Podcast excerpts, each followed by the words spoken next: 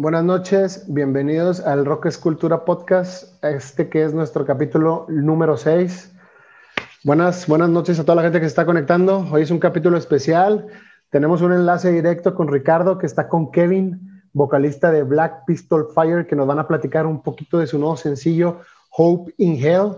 Ya conocen a esta banda, este dúo de rock canadiense que radican en Austin. Buenísimo, rock garage durísimo. Ya estamos enlazados. Ricardo, ¿estás listo? Vámonos, saludos a todos. Ricardo está listo. Vámonos con Ricardo y Kevin. El rock es cultura. Well, how are you, man? Well, uh, hello, Kevin. Uh, first, thank you very much for your time. Uh, we are here yes. in Latin America. I am. My name is Ricardo. Um, I am right now in Peru, stuck because of quarantine. I can leave. I can move. I can do pretty anything. Right. just uh, making music. I am a musician too. So like we were going to talk about your your new single, "Hop in Hell," that uh, actually is is going re- really great. I love that kind of music.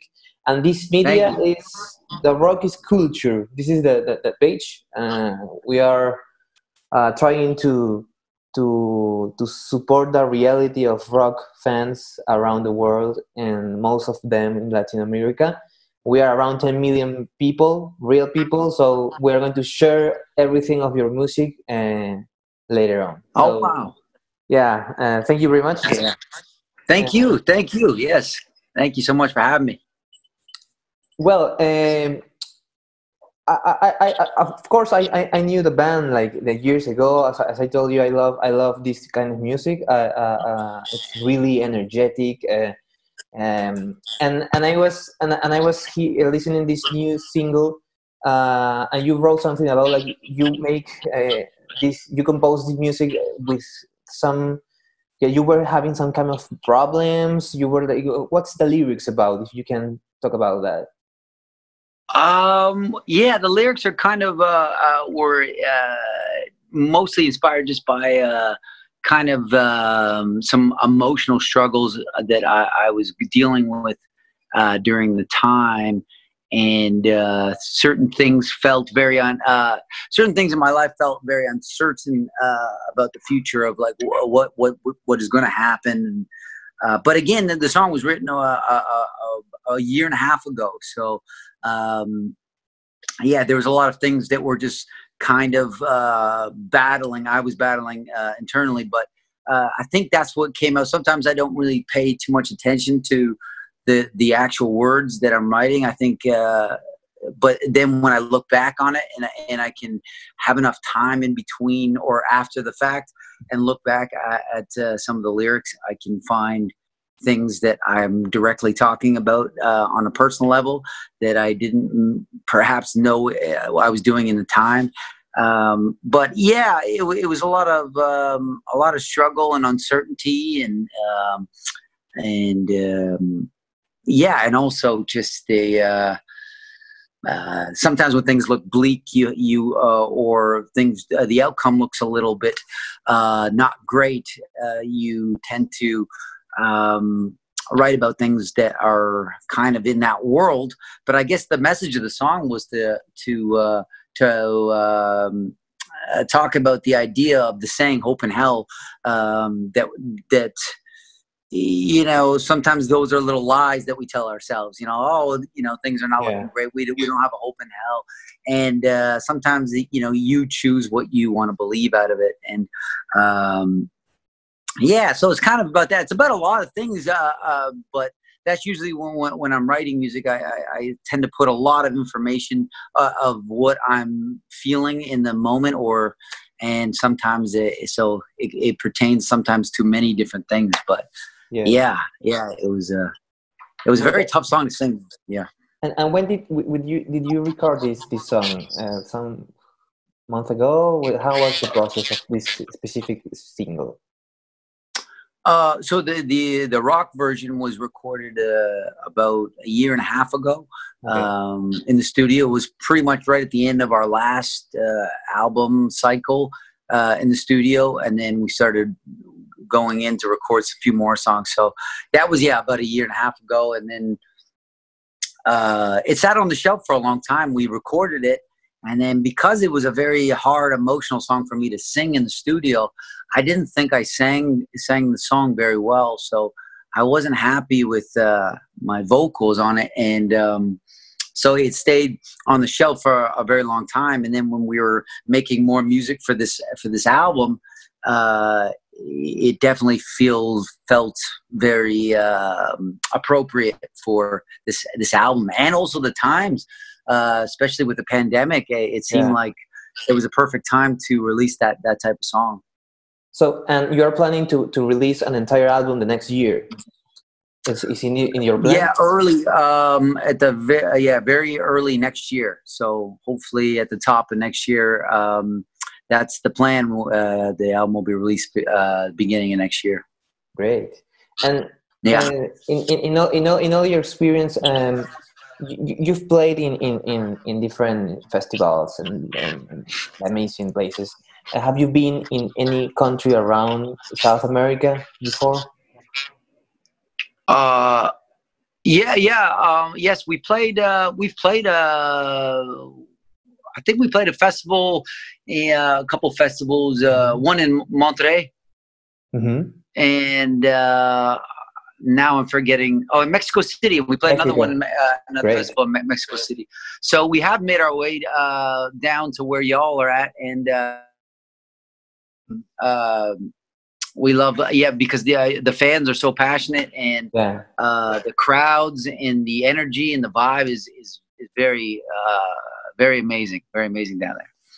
Yeah, actually, we were we were making some quizzes questions about how what do you think about the music of, of, of your band? And all people were crazy about to hear this interview later. And oh. and well yes actually uh, we, we, are a lot of we, like we have a lot of uh, guitar players and, and, and other bands that they are starting on. And i would love to know what's your gear like your guitars your pedals and, and things like that. If you can share that information yeah it's amazing how oh yeah, yeah just a drum and, and, a guitar player is making all the all the performance. So it's it's, it's cool. That... Right, right. Um, actually, I, I don't have a very uh, complicated or intricate uh, setup. I, I usually play with two or three different amps, uh, guitar amps, where I um, I split them to uh, so uh, stereo uh, channels, and usually one of the amps is a little bit more for uh, lower bass, bassy bass sounds. Um, and then one amp is more dirty and kind of more that mid-range uh, you know treble kind of more defined uh, guitar sound. And then my pedals are, are just a mixture of uh, fuzz pedals uh, and um, and a few delay pedals and tremolo um, I like playing. Uh, what I'm playing now is the uh, Walrus Jupiter Fuzz. I've been using that for a while. Right. I uh, always love the Big Muff uh, Electro-Harmonix Big Muff. I, I, like the the old uh, Russian green Big Muffs. Uh, those ones sound, tend to sound the best. Hard to find though. Mm-hmm. Um. Octafuzz, the uh, Fulltone Octafuzz. I love that pedal. Um, the Bumble Buzz, I, I love the Bumble Buzz by Jack White. Uh, his uh, oh, yeah. Third Man Records uh, put out a really great fuzz pedal called the Bumble Buzz, and I, I, I use that on certain things. It's really great, and just uh, some reverb. Um, delays and uh, and my guitars are usually P90 pickups uh, on a hollow body. Uh, I've got an Epiphone Casino. I've got a uh, um, a Gibson SG, um, a Firebird. So um, yeah, nothing too nothing too crazy. My I don't have many pedals, but um, I think we just play very loud and very aggressive. So uh, sometimes all the other um, effects, you know, uh, yeah, I, and, and octave pedals sometimes for mm-hmm. uh, uh, creating more of a, a, dynamic between choruses and verses. Um, but yeah, that's about it. And then Eric uh, plays the drums, and he he's also been uh, playing more of the uh, keyboard synth. It's mm-hmm. to add a little bit more low end bass synth. So that allows me to kind of do more guitar solos. Um, and that's basically all the yeah the whole setup. Uh, that, that sounds, sounds, like simple, but it has some great details yeah. around that. So it's uh, something that yeah we, we, we are trying to, to know how are you doing with just the two of you making all these things no? in, and in life uh, uh, it should be like really uh, energetic because your your music is so high like boom boom right. boom all the time and of course you have the other uh, like moods of, of, of, of songs but uh, i think uh, at the same time are you considering in the future to add other kind of instruments that you never used before uh, yes, yes. Um, I think uh, with, with, with, what you'll hear on the new album uh, okay. is a lot more instrumentation uh, than that we would normally do. And um, for me, uh, you know, during the writing process, uh, this album was a very different process where I actually w- was able to do very different from other albums where with this album, I was able to go and do proper demos, record actual demos at home, mm-hmm. and then sometimes even go into the studio and record these these songs kind of uh, by myself, and then see if they work. And uh, for Black Pistol Fire, and then we would get together and shape them to to to, to be more BPF. But in that process, I didn't want to allow myself to uh, be confined or only restricted to the guitar, the drums, and maybe one other instrument. Um, for the writing process, for me creatively, I needed to have more uh, colors uh, to draw from and from the paint box. So uh, synthesizers, keyboards, um, um, old acoustic guitars, and put pickups in them. Uh, you know, even like banjos and um, yeah, yeah, a lot of uh, and a lot of bass guitar too. Um, so eh, in in uh, um, keyboards and, and kind of uh, organs, uh, all mm-hmm. kinds of things uh, were used in the making of this album. So uh, I think in the future, you know, there'll definitely be more uh, expanding more upon that that sonic landscape of pulling whatever's right for the song. Usually, it's what's best for the song. So if a song is calling for some kind of yeah, uh, big, huge piano or keyboard, it's like, yes, yes, yes, let's bring that in. And then we worry about it later, whether or not we can do it live or whatever. Um, but yeah, that's, that, I think in the future. That, that's great because that, that, the last part you just mentioned is what it's the, the clue of everything. That if the song is, needs that, mm. okay, you know, but if not, and it's kind of the same, it's okay too, you know, because it's already awesome as it is. You know, I remember uh, an interview from Angus Young from AC/DC, and the interviewer uh, asked him like, "Why you are playing the same kind of music uh, uh like after 50 years? Why it's the same?" And he was like, "Yeah." Because it's so fucking awesome, and that's all. that's the that's answer. It. That, that's it. Yeah, I, I, agree. I agree. I wouldn't yeah. want uh, I wouldn't want uh, AC/DC to play any other style music because exactly. That's, yeah. that's what I love about them. And when they do it, they do it well every time. And um, I think if you're a band like AC/DC, yes, absolutely. I, I love hearing that.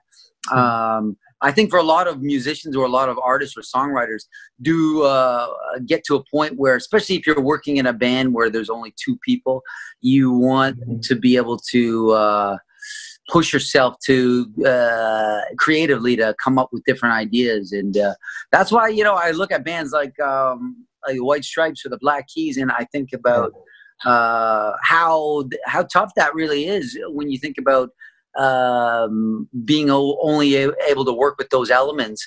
And uh, you see with like the White Stripes, right? You know that. Yeah. I, I, have a lot of so much respect for a band like the White Stripes, and they were a big influence on me and Eric.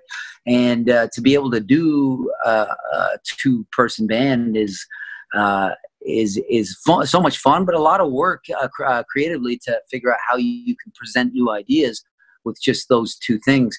And um, yeah, I love I love what they do because they never strayed from. It was only the two of them for you know six albums or or more, and uh, uh, where bands like the Black Keys, I love those guys. They started out more the you know uh, rooted in kind of that uh, you know more of the blues, uh, but it uh, it evolved into more production based you know recordings with bass and keys and uh, extra guitars and instrumentation. So I really uh, love that side of it too. So um, I think it's a nice, it's a happy balance you need to exactly. find of like how yeah. far you want to go and then how yeah. much you want to just keep uh, things close and stripped down to still have your signature sound. Yeah, yeah. actually, with, with a band with just two people, it's eh, how how that that decision are made because when you have three, you always have like the, the one in the middle is like okay, this side or the other, you know, and it's, it's like kind of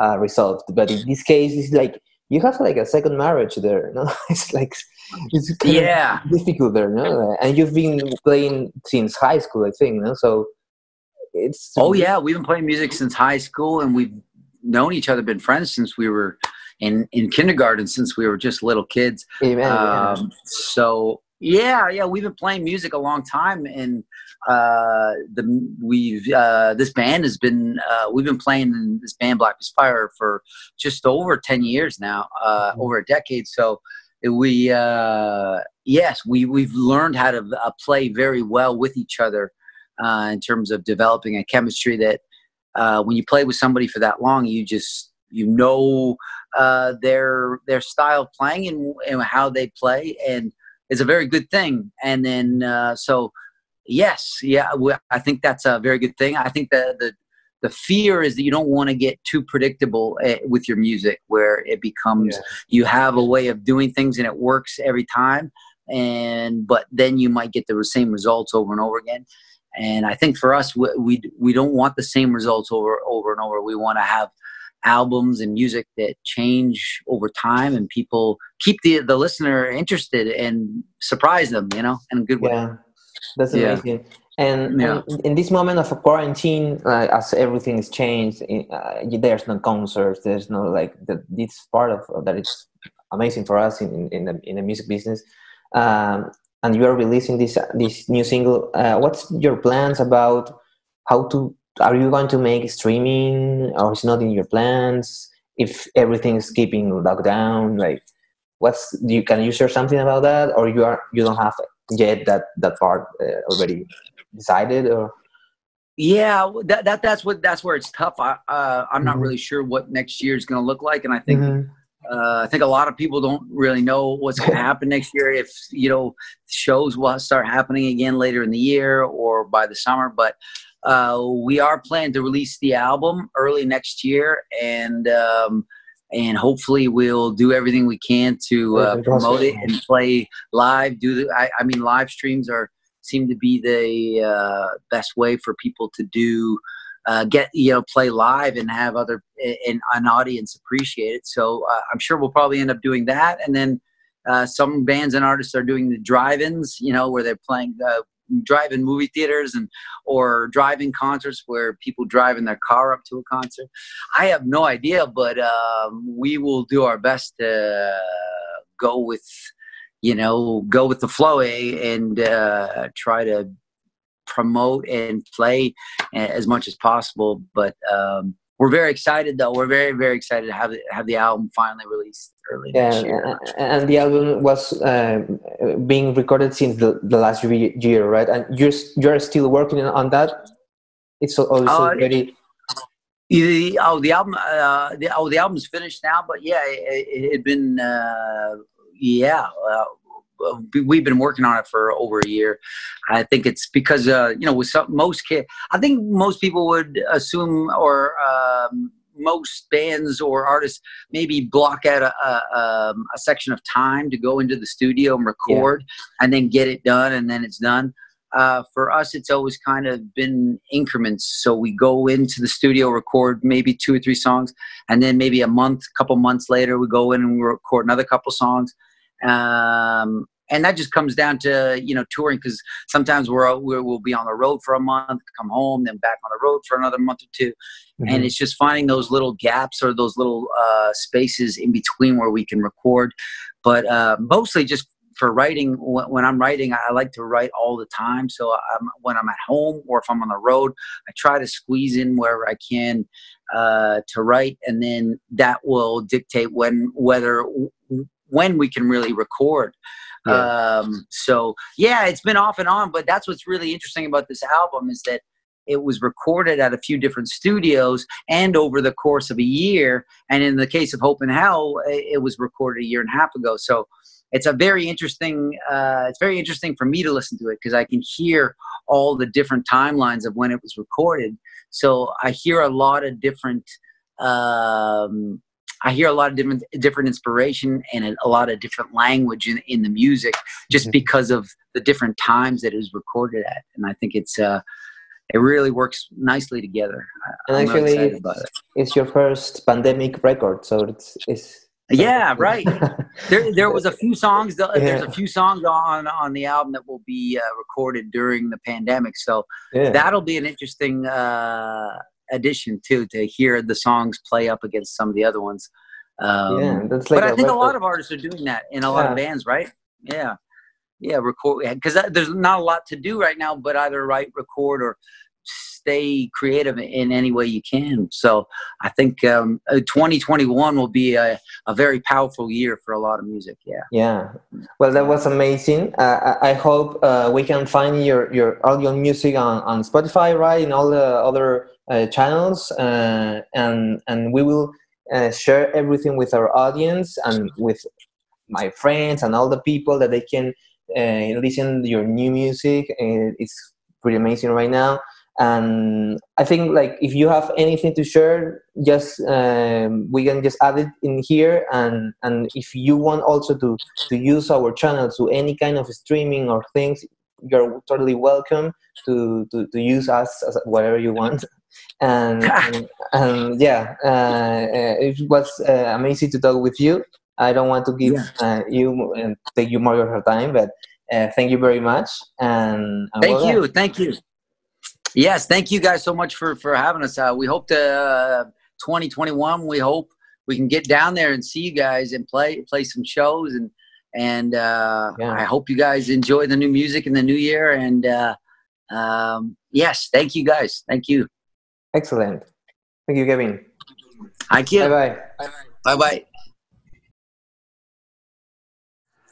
Bueno, bueno, pues ahí tuvimos a Ricardo en entrevista o en una plática con Kevin de Black Pistol Fire. Síganos en nuestro Instagram, aquí se los dejamos, el Rock Escultura, para más contenido, contenido exclusivo con artistas, con bandas, contenidos de rock, especial para ustedes, para todos los que se están uniendo a la comunidad. Como todos los jueves, aquí estamos, aquí vamos a estar en el siguiente jueves con un tema nuevo, una historia nueva o un artista nuevo. Síganos, ya saben, el Rock Escultura Podcast.